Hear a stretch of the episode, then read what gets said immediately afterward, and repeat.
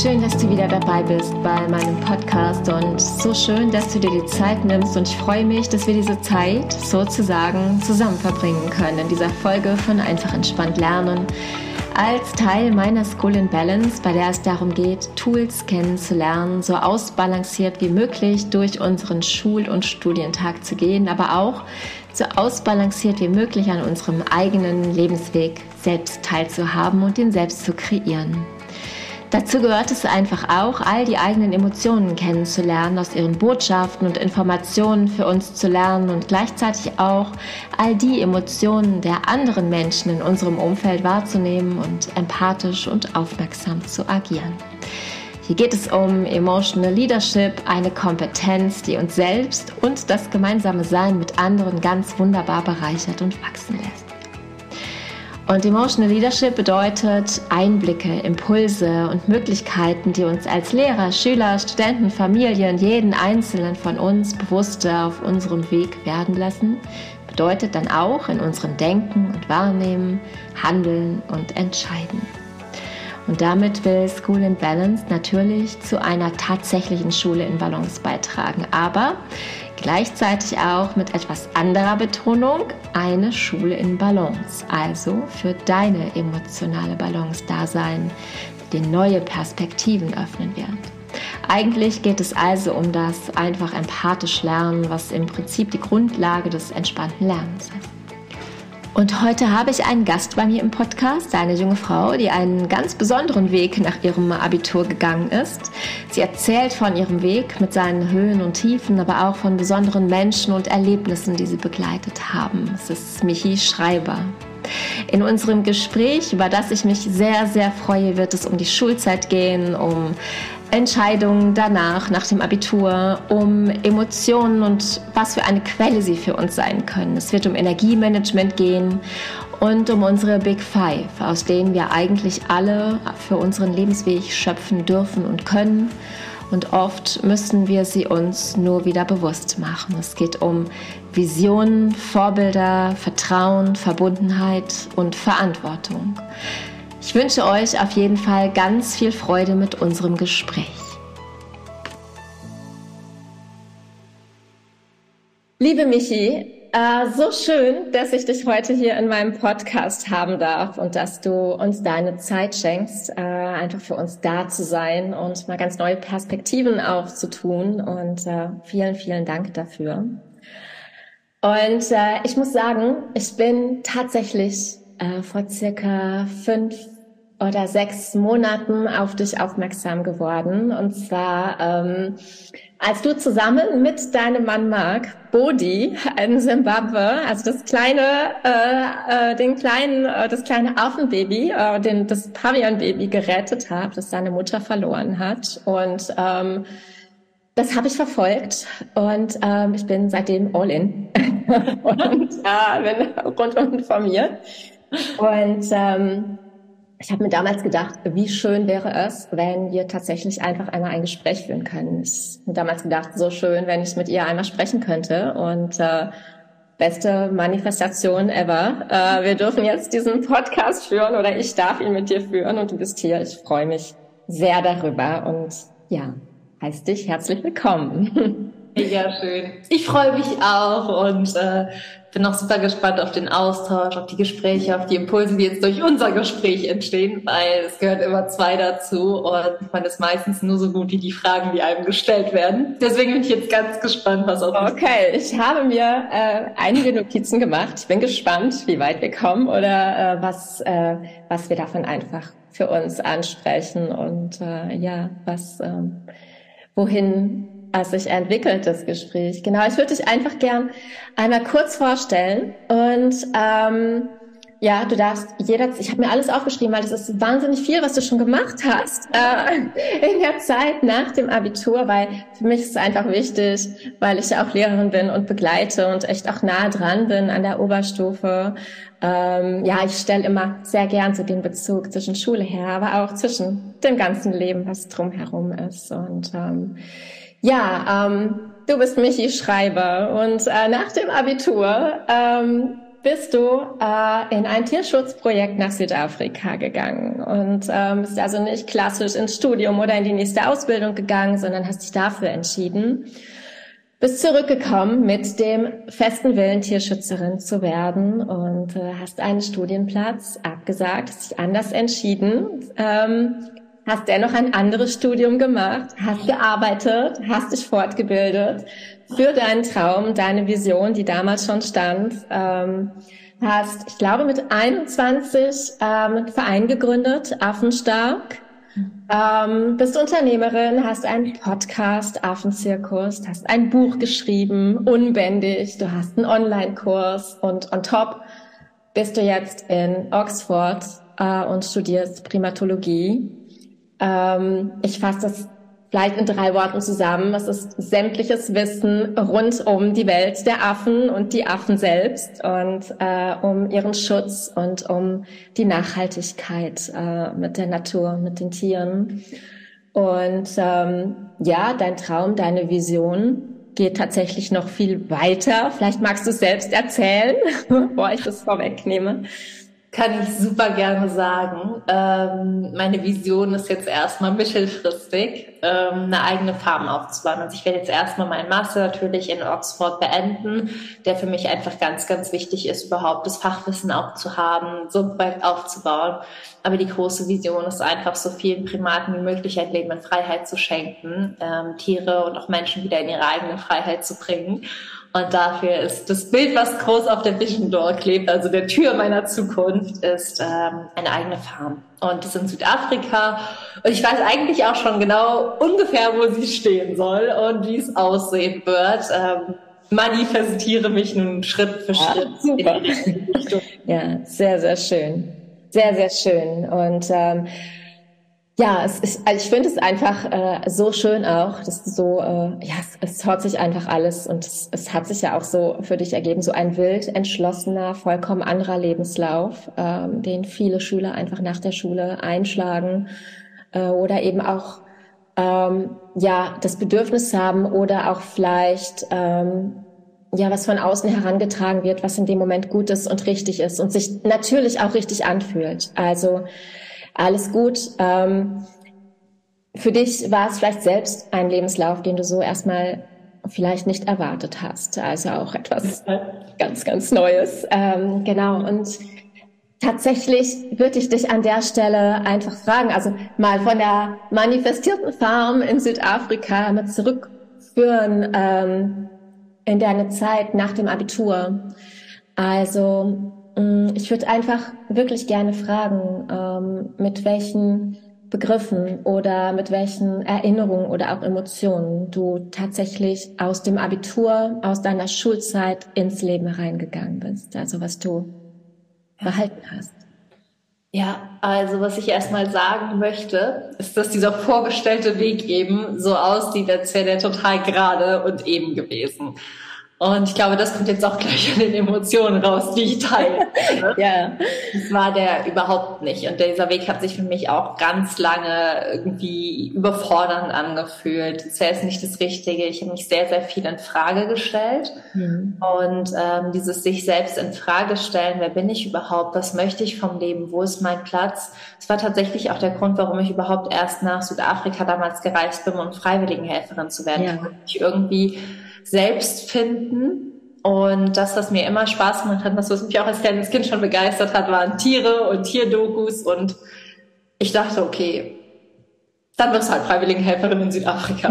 Das ist halt jetzt das. Und es ist ja eh dieses einmalige Abenteuer, bevor du anfängst zu studieren. Dementsprechend ähm, habe ich mir da mal erlaubt, aus der Reihe zu tanzen, ja. wenn man das so sagen darf. Das heißt, das erste Gefühl war erstmal so, ich weiß nicht, wo ich hingehöre dann mit dem Entschluss, aber ich möchte jetzt ein Abenteuer erleben. Und ja. Abenteuer zu erleben war eine ganz große Mischung zwischen Euphorie und Panik.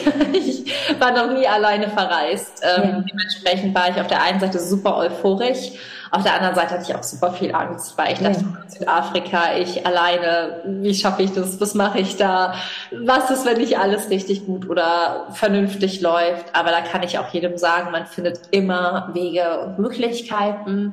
Und in Südafrika selbst habe ich dann für mich eine Erfahrung gemacht, die ich bis dato vielleicht als Kind gemacht habe von der Emotion, vom Gefühl her. Mhm.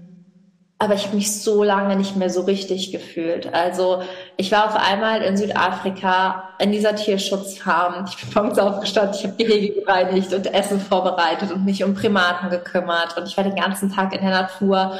Und ich hatte auf einmal so eine Ruhe und so einen Frieden in mir und dieses Gefühl, alles ist gut, wie es ist und du bist gut, so wie mhm. Ich habe auf einmal reingepasst. Und das hat man ja, ja, voll oft nicht das Gefühl. Aber es war so wie der Ort, wo das Puzzlestück Michi einfach reinpasst, wo ich mich nicht abschneiden oder anecken muss oder was umknicken muss, sondern wo ich sein kann, wo ich laut sein konnte, wo ich leise sein konnte, wo ich in den Bäumen toben konnte, klettern konnte, barfuß sein konnte, ganz intuitiv auch meiner eigenen Freude und Begeisterung folgen durfte. Und dementsprechend waren die ersten Monate in Südafrika für mich, ich sollte eigentlich nur Wochen bleiben, bin dann Monate gegangen. ähm, das war für mich das, das war für mich so dieser Beweis, es gibt Freiheit. Und Freiheit bedeutet für mich einfach, sich keine Gedanken mehr darüber zu machen, was andere von mir denken, sondern in jedem Moment intuitiv ich zu sein. Und man könnte jetzt denken, richtig geil, wenn man die Erfahrung ja einmal gemacht hat, dann trägt man diese Emotion mit in alle Lebensbereiche und dann wird's easy.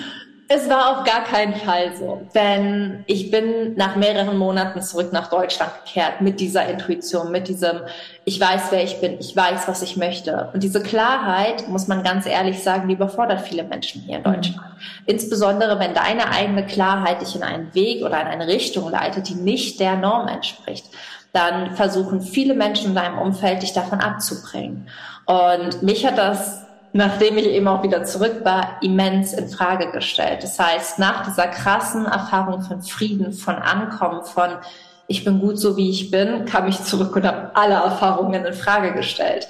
Ähm, bis hin, dass wirklich mein Gemütszustand einfach Verzweiflung war, weil ich dachte, was ist jetzt richtig und was ist falsch? Ich habe diese Erfahrung doch gemacht, aber alle Menschen sagen mir, das ist nicht der Weg, den du gehen sollst, das ist nicht der Weg, den du gehen kannst. Du kannst mit deiner Passion, mit deiner Leidenschaft nicht irgendwie einen Job oder einen Beruf formen oder auch Geld verdienen. Das funktioniert nicht, du musst realistisch werden. Und so hat es sich bei mir ergeben, dass ich erstmal ein Jahr gejobbt habe, mhm. weil ich gar nicht mehr wusste. Ich habe bei der Post gearbeitet tatsächlich, ja. ein Jahr lang. Ja. Und mich immer wieder gefragt, was möchte ich. Der Hauptgrund aber mit der Post zu arbeiten war Geld zu sparen, um wieder nach Südafrika reisen zu können. Habe ich natürlich aber nicht meinen Eltern gesagt. Nein, ist ja nicht. ähm, und nach diesem Jahr bin ich dann ganz spontan nochmal für zwei Wochen nach Südafrika geflogen. Auf einmal war es wieder so präsent. Es war wieder so, oh mein Gott, wie kannst du dich in Frage stellen? Aber ich habe einfach in zwei Welten gelebt, die ja. so weit voneinander entfernt waren, dass ich nie wusste, wie ich sie vereinen kann. Und das hat für mich dann darin geendet, dass ich Afrikanistik und Ethnologie angefangen habe zu studieren. Ich habe das nach zwei Semestern beendet. Dann habe ich Grundschullehramt angefangen zu studieren. Bei uns in Rheinland-Pfalz ist es so, dass man auch Fächer studiert. Ich weiß nicht, wie das in anderen Bundesländern ist. Ja, ja. Ähm, dementsprechend hatte ich aber zum Beispiel in diesem Bachelor dann die Chance, einfach nur meine Fächer weiter zu studieren, als ich mich dagegen entschlossen habe, Lehrerin zu werden. Und dieses, die Welten driften immer weiter auseinander, hat sich mehr und mehr gezeigt, dass ich in einem Teil der Erde sehr glücklich war und in dem anderen Teil der Erde nicht mal permanent unglücklich, das würde ich gar nicht behaupten, aber dass ich unsicherer war und unzufriedener und weniger mit mir verbunden und dieses Gefühl hat mir einfach gefehlt, dieses Gefühl einfach bei mir zu sein und nicht die ganze Zeit bei anderen, nicht die ganze Zeit woanders. Und im Prinzip hat es dann irgendwann auch aus der Verzweiflung heraus, weil ich so gemerkt habe, es ist okay und es ist ja voll das gute Leben, was ich führe, aber irgendwie wäre es nicht mein Leben. Im zweiten Semester dann auch im Lehramtsstudium dann geendet, dass ich gesagt habe, ich studiere die Fächer jetzt weiter, aber nicht mehr auf Lehramt, sondern ich fange jetzt an, mich auszurichten dahin, wo ich hin will. Ich möchte mit Primaten arbeiten. Ich wusste eigentlich auch, was ich machen wollte, dass ich einen Verein haben wollte, dass ich den gründen wollte, dass ich ein Unternehmen aufbauen möchte, was nachhaltig ist und sich für Tierschutz einsetzt und damit auch Gelder in den Tierschutz investieren kann. Ich hatte aber keine Ahnung wie, ich hatte kein Budget, aber ich habe einfach nur angefangen, diesem Gefühl zu folgen. Mhm. Und dementsprechend würde ich diese Reise als immenses Auf und Ab beschreiben. Von Euphorie, Verzweiflung, Euphorie, Verzweiflung, Euphorie, Verzweiflung in Frage stellen. Und ich glaube, dass es ganz, ganz vielen so geht, dass sie vielleicht eigentlich eine Sache ganz cool finden. Ich musste mich sehr mit einem identifizieren, der auch Lehramt angefangen hat zu studieren. Mhm. Der dann einfach gesagt hat, was ist dein Grund, Lehramt zu studieren? Das würde dich nicht freuen, die Antwort. War so, ja, ich habe eigentlich voll die Passion für Rennautos und wollte immer Rennautomechaniker werden, aber meine Eltern meinten, damit kann ich nicht viel Geld verdienen, ich soll Lehrer werden. Oh wei, oh wei. Okay, okay, okay. Alles klar. Ähm, äh, ich erzähle jetzt nicht, warum ich Lehrerin geworden bin. Das gehört alles nicht dazu. Ich, ähm, ich muss gestehen, ähm, alles, was du, was du so erzählst, ähm, und ich war auch an der gleichen Stelle ähm, tatsächlich ähm, so dieses Gefühl von mir fehlt ähm, dieser Rahmen und ich bin eigentlich nach der Schule noch gar nicht so weit, dass ich weiß, wer ich eigentlich bin.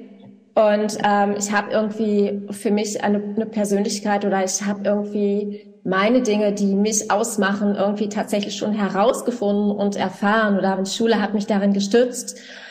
Ähm, und ähm, ja, dass man sich an der Stelle aber trotzdem für etwas entscheiden soll, womit man sich dann identifiziert. Also für einen, für einen Beruf, der dann man selbst ist oder was man dann präsentieren soll. Und ähm, ich glaube, dass ich, ich bin nach dem Referendariat ja in Afrika gewesen für zwei Jahre. Ich habe es dir gerade erzählt im Vorfeld.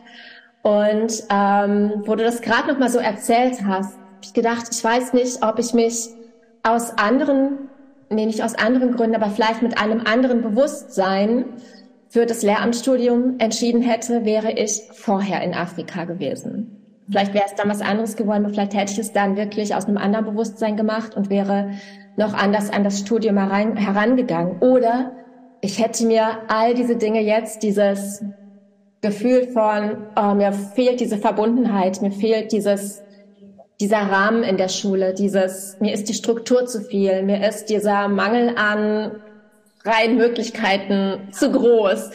Ähm, vielleicht hätte ich das anders wahrgenommen, wäre anders rangegangen und hätte mich von vornherein vielleicht auch anders ausgerichtet. Ähm, der Gedanke kam mir einfach gerade auch so, als du das nochmal für dich so beschrieben hast. Und ich glaube, an dem Punkt sind einfach ganz, ganz viele jetzt, die ähm, liebend gern auch erst einmal erst einmal ein Jahr rausgehen möchten, um durchzuatmen.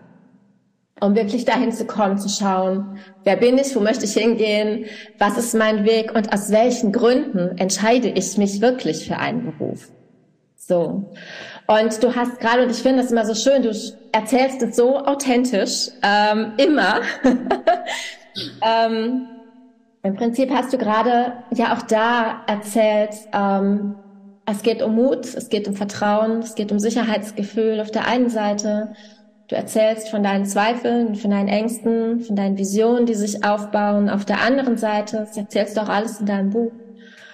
Und trotzdem denke ich, gibt es Stellschrauben, die gab es bei mir auch irgendwie, die uns den Rücken stärken. Als ich damals nach Afrika gekommen bin, als ich gelandet bin, habe ich gedacht, um Gottes Willen, das ist toll, aber es ist um Gottes Willen, was hast du gemacht? Was hast du gemacht? Und ähm, ich musste umsteigen in eine kleine Maschine, um dann in dem Städtchen anzukommen. Ich habe gedacht, oh Gott. Und er sagte, ja, dieser Flug ist eigentlich voll, aber oh, wie viel Gepäck hast du denn? Ach, das passt noch rein. Und ja, auf geht's, du kriegst den früheren Flug. Und ähm, als ich dann angekommen bin und in meinem Apartment war, habe ich mich hingesetzt und habe erstmal eine Runde geheult, weil ich dachte, um Gottes Willen. Und dann, was sind jetzt deine To-Dos? Du brauchst ein Konto, du brauchst was zu essen und du musst zu Hause anrufen. Es gab noch kein Handy, jedenfalls nicht für mich zu dem Zeitpunkt. Und das habe ich dann erledigt und dann war ich irgendwie in der Ruhe und dann konnte es weitergehen. Also ich kann das wahnsinnig gut nachempfinden, auch was dann die ganzen Höhen und Tiefen, die dann kommen. Und ja, aber was, was gab es dann bei dir? Gab es ähm, ein Erlebnis, gab es Menschen im Hintergrund, die dich darin bestärkt haben? Ähm, den Weg zu gehen? Also was hat dir immer wieder den Mut gegeben oder Kraft oder Energie weiterzugehen? Ich habe meine Aufgabe in meinem Leben gemacht, ähm, die hieß, welche, welche Engel sind dir auf deinem Weg begegnet. fernab davon, also es geht eher darum, welche Menschen sind dir begegnet, die für dich wie Engel waren. Mhm. Und dann ist mir halt bewusst geworden, dass ich an verschiedenen Stellen in meinem Leben immer wieder Menschen hatte, die dafür gesorgt haben, dass ich nicht in eine Richtung gegangen bin, die mich zumindest noch weiter von mir entfernt hat.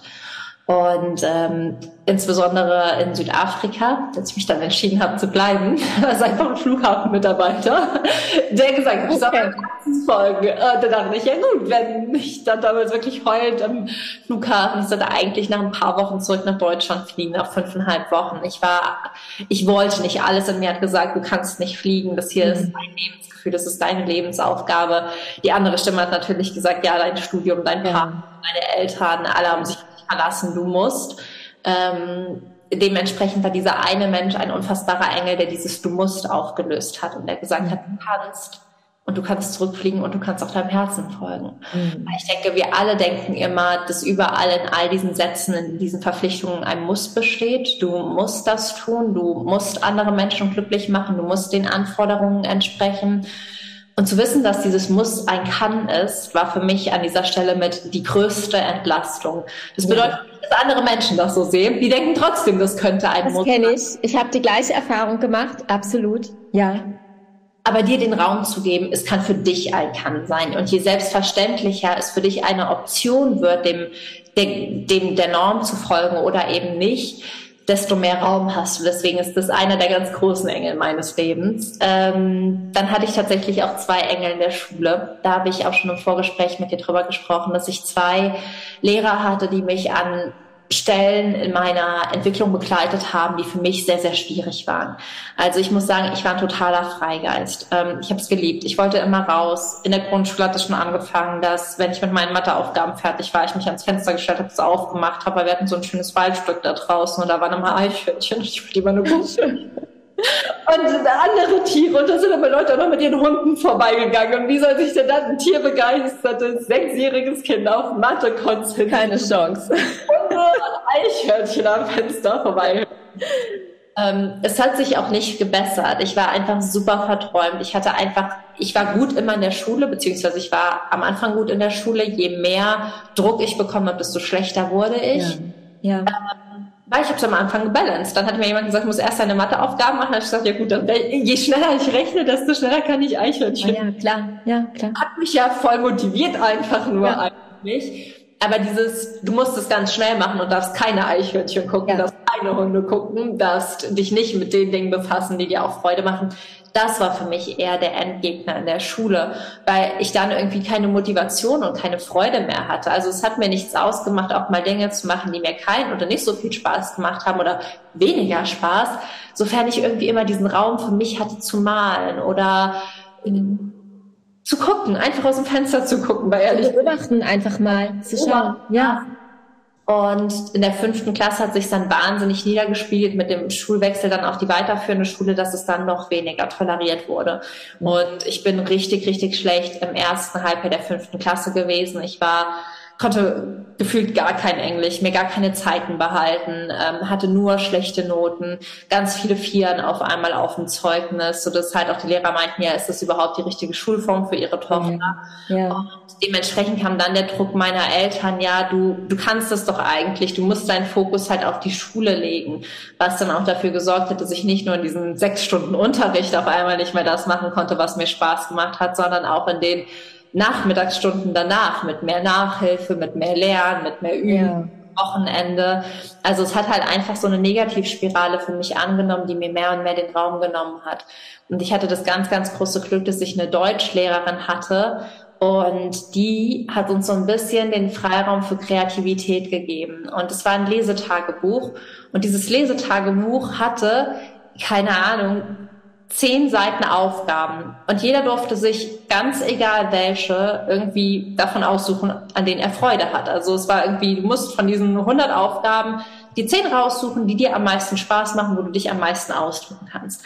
Und das Krasse ist, dass mich so Aufgaben arg beflügelt und motiviert haben und ich dann auf einmal eine Eins hatte. Und diese Lehrerin war so verwundert, wo dieser Leistungs, diese Leistungs auch herkam. Ja und hat dann erstmal gemerkt, okay, da stimmt irgendwas nicht. Und sie hat sich wahnsinnig viel Zeit genommen, mit mir zu sprechen, mit mir zu reden, da zu sein. Ich weiß noch, sie hat dann immer, ähm, ich hatte mal eine Theater AG und zwischen Theater AG und Mittagspause hatte sie auch frei. Und sie hat auch ganz oft gesagt, wenn du möchtest, kannst du runter zu mir in den Kunstraum kommen und malen. Ich korrigiere, aber wenn ja.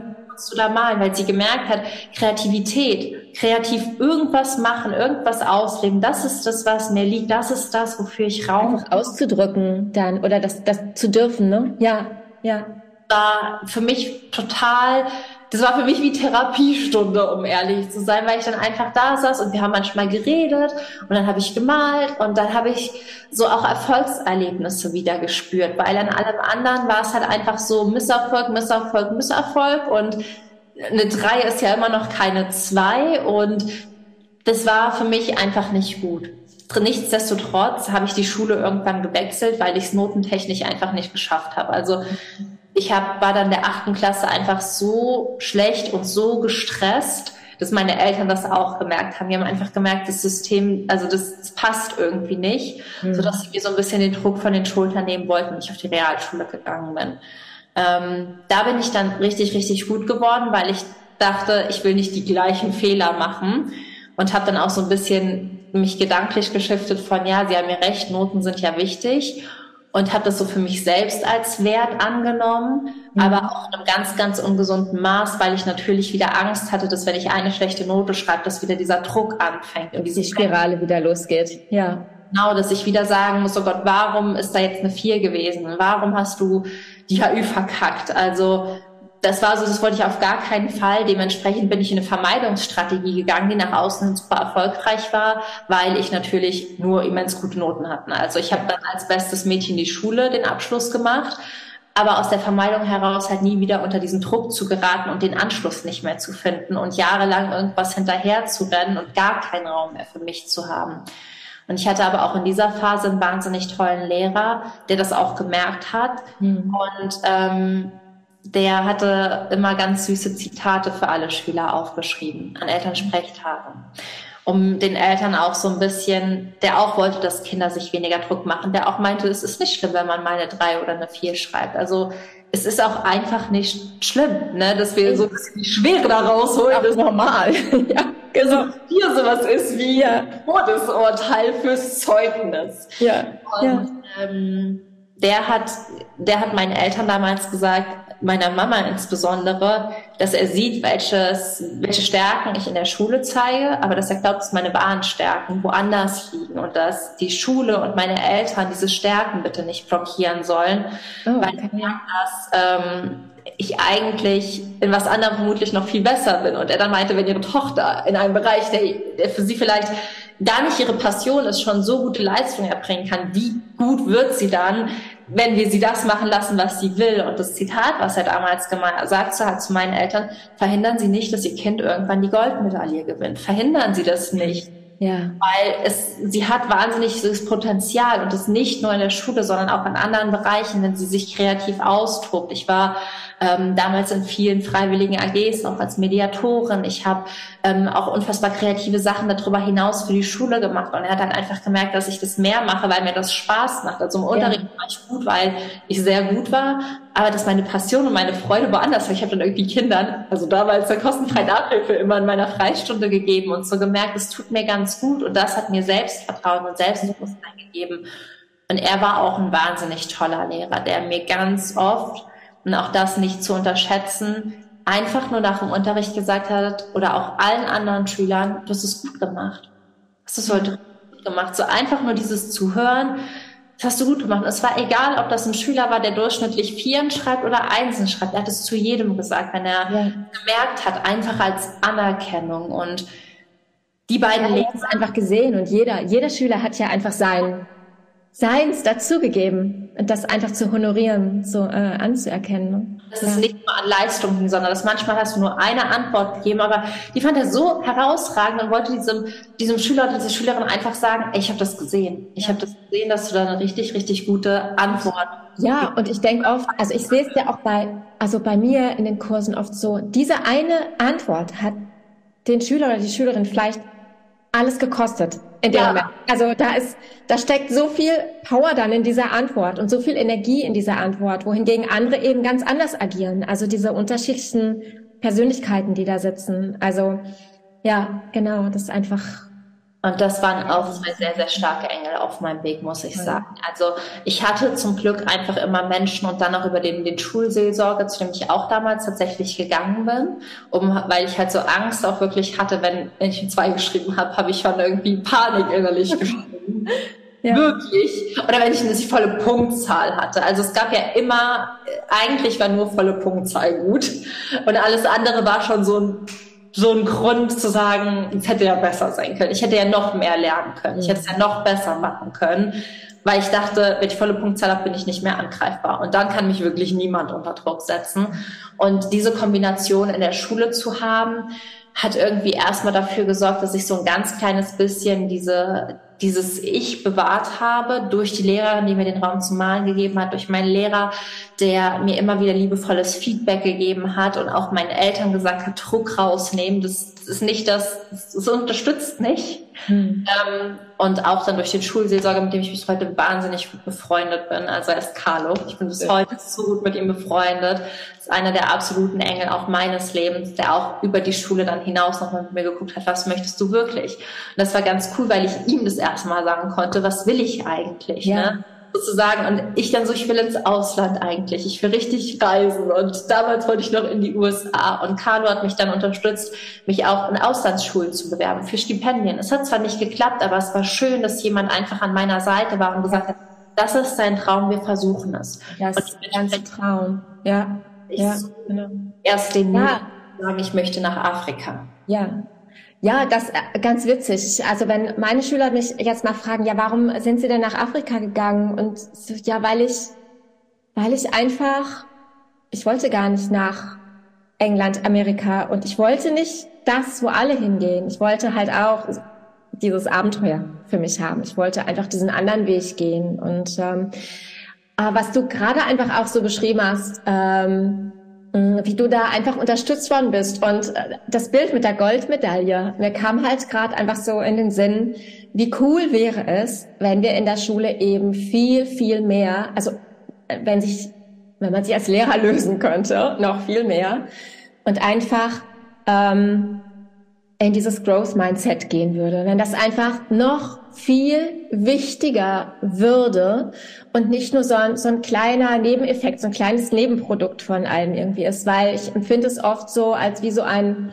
Shrinking Mindset, kann man das sagen, was so in der Schule stattfindet ähm, und wo die Schüler dann so sehr mit strugglen und äh, wenn Sie all das, was Sie da haben an Energie und auch ja an Emotionen, wenn Sie das anders freisetzen können, wenn es eben nicht festgehalten würde, was dann alles möglich wäre für die Kinder, für die Schule, es würde ja auch den Schulalltag, es wird für die Lehrer, für die Eltern, es würde ja so ein, also alles von innen heraus komplett einmal zack, komplett umgestülpt werden. Und ähm, es ist einfach, also auch zu mir dann ins, ins Coaching, ich mache das ja in der Schule, aber auch außerhalb der Schule ja. Und ähm, wenn sie dann kommen, es geht immer, die Themen sind immer Überforderung, die Ansprüche von außen und von sich selbst und die Enttäuschung und die Motivation, die so schwer ist und die Bewertung und ich soll mich für einen Beruf entscheiden und der Leistungsdruck und die Einbrüche und all das ist da. Und äh, eigentlich geht es immer um diesen Kreislauf. Und jedes steckt irgendwie da drin. Und letztlich, wenn man das so zusammenfasst, geht es immer um dieses Energiemanagement. Und ich, ich wünsche mir so sehr, dass mehr Empathie da ist und mehr äh, an Gefühlen auch da ist und gezeigt und überhaupt gespürt werden darf. Plus, ja, diese Verletzlichkeit da drin ist in Ordnung. Plus die Stärke, die aber daneben ist, ist super. Und daraus, aus dieser Kombi, entsteht ja eigentlich letztlich das Wachstum. Also ich meine, woher soll es sonst kommen? Ja, und ähm, Energiemanagement, du sprichst auch davon, vom Energiemanagement. Und das ist für mich mit den Emotionen, das sind auch meine Lieblingsthemen. Ja, das finde ich super, super wichtig. Und ähm, ähm, meine Frage für dich auch, du hast das Business, du bist in Oxford, du hast dein Leben hier, du hast deinen Mann, du pendelst zwischen Deutschland und England irgendwie hin und her, du schaffst es. Und es ist ein Blumenstrauß an Emotionen. Also machst mir nichts vor, da ist alles drin enthalten. Und du musst es ausbalancieren. Du musst eben diese Energie darin managen und dich darin ja auch selbst erhalten und die Energie halten, das Level irgendwie halten. Und ähm, du hast selbst auch, gestern ist dein neuer Podcast rausgekommen und du hast selbst auch davon gesprochen, von diesen Emotionen und von diesem Strauß und was wir mit unseren Emotionen eigentlich für Potenziale haben, für Möglichkeiten haben. Und auch ähm, so eine Brücke zu schlagen. Ähm, du bist da auch auf die Natur eingegangen, die Verbundenheit und auf die Erfahrungen, die du mit den Primaten gemacht hast und auch immer noch hast. Und ich würde dich einfach da gerne fragen, was haben dich die beiden Teile gelernt? Also die Natur, das Leben und die Arbeit mit den Affen und gleichzeitig ähm, ja eben was, was, was sind deine Tools des Energiemanagements, was ähm, für uns alle, nicht nur für die Schüler, für die Lehrer, was für uns alle da einfach wichtig ist. Ja, ich glaube, dass was mir früher am allermeisten Energie gezogen hat, ist tatsächlich dieses sich in Frage stellen, Emotionen aufblockieren, blockieren, ja. sich selbst blockieren, weil es kostet dich ja nichts mehr Energie als ach, jemand, der laufen möchte, festzuhalten. Ja, also, dieses Wegdrücken von Emotionen, was auch oft ist, mach einen Haken dahinter und ähm, ach komm, schieb's weg, ist nicht so schlimm. Ähm, das macht nichts. Genau, dieses Wegdrücken. Ja. Das Gleiche aber auch, also sowohl mit Emotionen als auch mit Gedanken. Und das Wichtigste für mich ist einfach Präsenz. Und Präsenz bedeutet einfach im Moment anzukommen. Und ich muss da ganz ehrlich sein, ich brauchte mein tägliches Toolkit. Ansonsten würde das nicht funktionieren. Ja. das kenne ich. Ja ich starte und ich merke schon zum Beispiel in Oxford, dass es für mich in Oxford schwieriger ist, weil ich die Natur nicht direkt um mich rum habe, wie jetzt ja. hier, wenn man das sieht. Ich gucke hier nur ins Grün. Oh ja, wunderschön, ja. Brauche ich auch. In Oxford habe ich das nicht. Da merke ich schon, ich muss schon mal ganz anders auf meine Energie achten, weil eine Energietankstelle, die ich hier immer habe, und sei es barfuß durch nasses Gras zu rennen, ja fehlt mir. Und die wichtigste Art, mich aufzutanken und immer zu gucken, jeden Morgen wirklich mit 100 Energie zu starten, ist meine Morgenroutine. Und das ist wirklich mit ohne Reaktion, also einfach mit mir alleine in den Tag zu starten, vielleicht Affirmationen oder einen coolen Podcast oder eine Musik, die mir gefällt. Mhm. Wenn ich damit fertig bin, einfach, in Oxford ist es jetzt Yoga, hier ist es Spazierengehen tatsächlich mhm. zu machen, also meinen Körper zu bewegen. Das ist der Gedanke, der dahinter steht, mein Körper wach machen, ich bewege mich, Bewegung tut unfassbar gut und ist so wichtig. Und danach meditiere ich und reflektiere oder reflektiere in meinen Tag hinein. Und eine der wichtigsten Fragen, die ich mir in der Reflexion immer stelle, ist, worauf achte ich heute? Und diese Frage hilft mir immer zu gucken, was brauche ich heute wirklich? Okay, ich habe heute einen Tag wie heute. Ich bin heute Nacht um drei Uhr aufgestanden, nach Deutschland gependelt, hatte vor schon zwei Interviews und ein eins zu eins Coaching, sitze jetzt mit dir im nächsten Interview und ich weiß aber ganz genau, was sind die Dinge, die ich habe. Ich habe zwischen allen Terminen 15 Minuten Pause und ich bin draußen mit meinem Hund.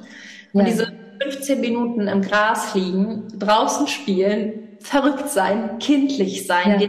durch immer wieder den Raum zu nehmen, einfach zu sein, das ist das Wichtigste. Und das spiegelt sich bei mir in kleinen Pausen im Alltag wieder. Nicht, dass ich ans Handy gehe, das ist keine Pause. Wir müssen ja anfangen, wirklich effektive und regenerative Pausen einzubauen, sondern dass ich einfach sage, das Meeting ist vorbei, ich pack mir Porky, so heißt mein Hund, wir rennen hier durchs hohe Gras, was ich extra nicht mähe, wo alle Leute immer schon denken, ich will ein Feld oder so züchten. Kümmert sich nicht. Es sind die anderen, ja genau. Ja. Äh, das ist es, was mir wirklich ganz, ganz immens hilft, mein Energielevel hochzuhalten und Dinge zu machen, von denen ich früher bei 50 Prozent schon überfordert mhm. wäre.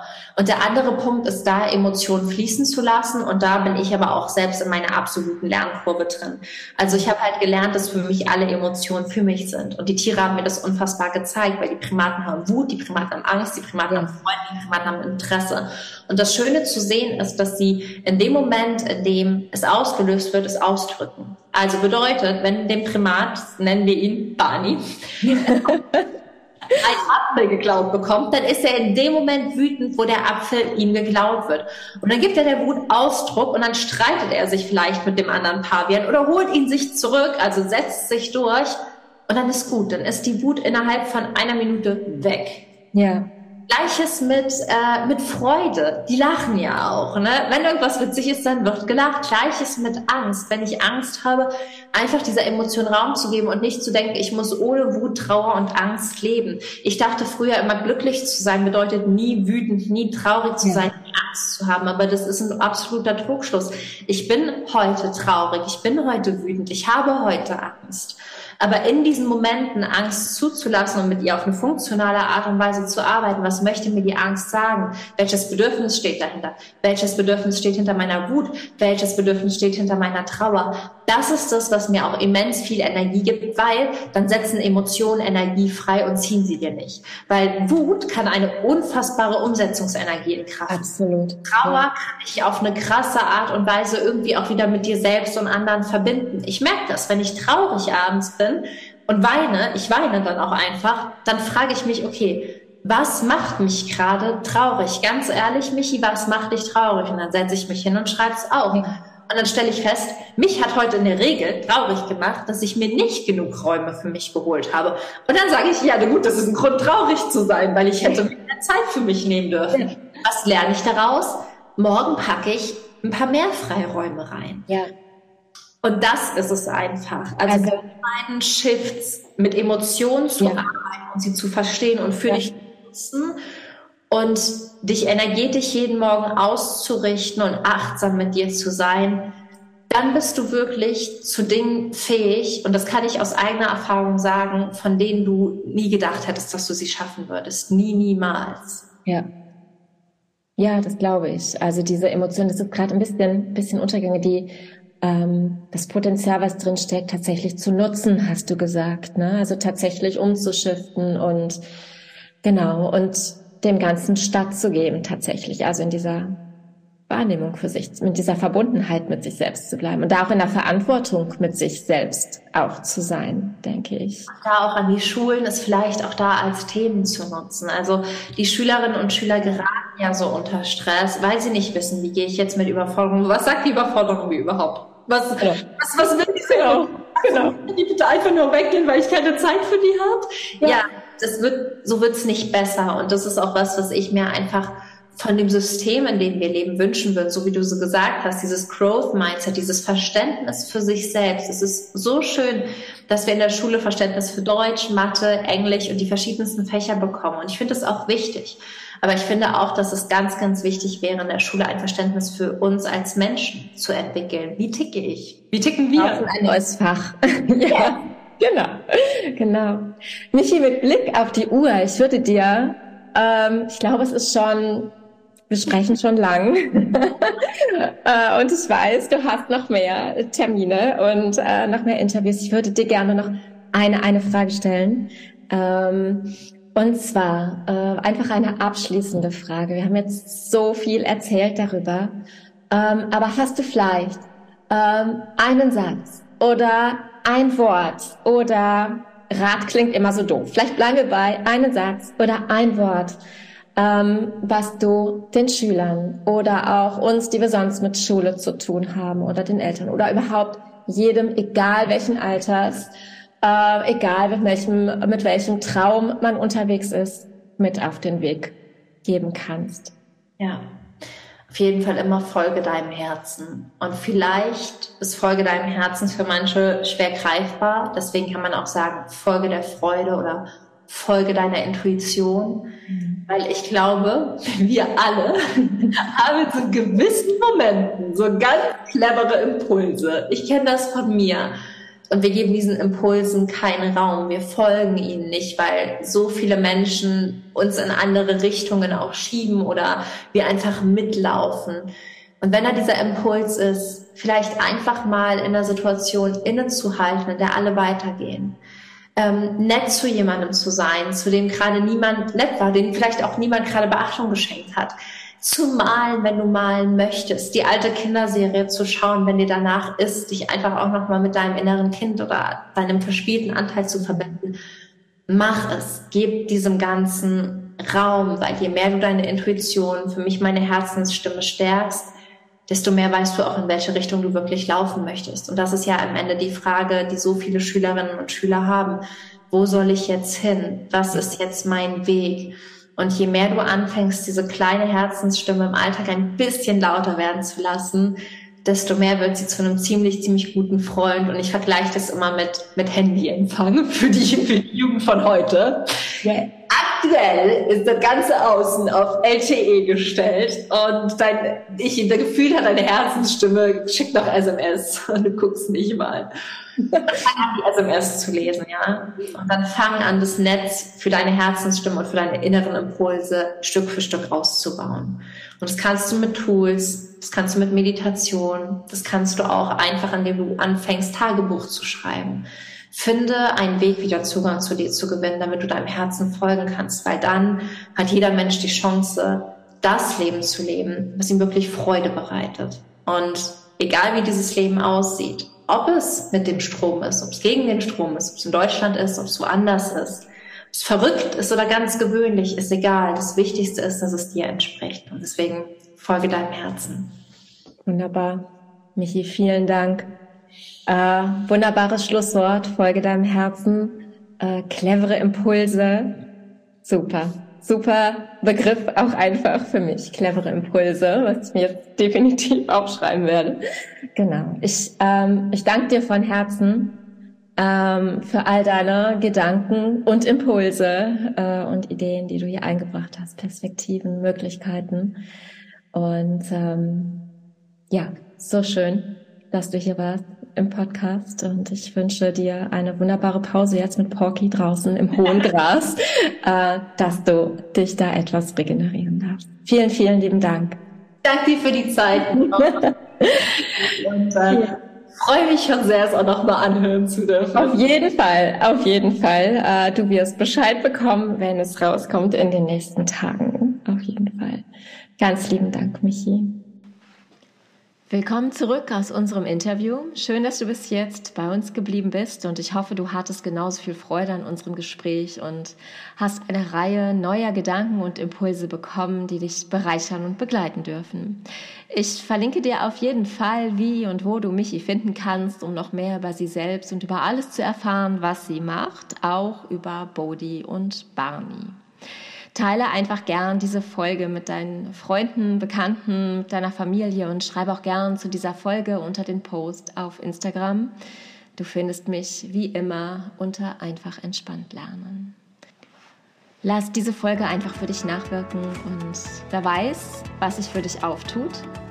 Hab eine wunderbare Zeit und bis zum nächsten Mal. Bis dahin, deine Selbst.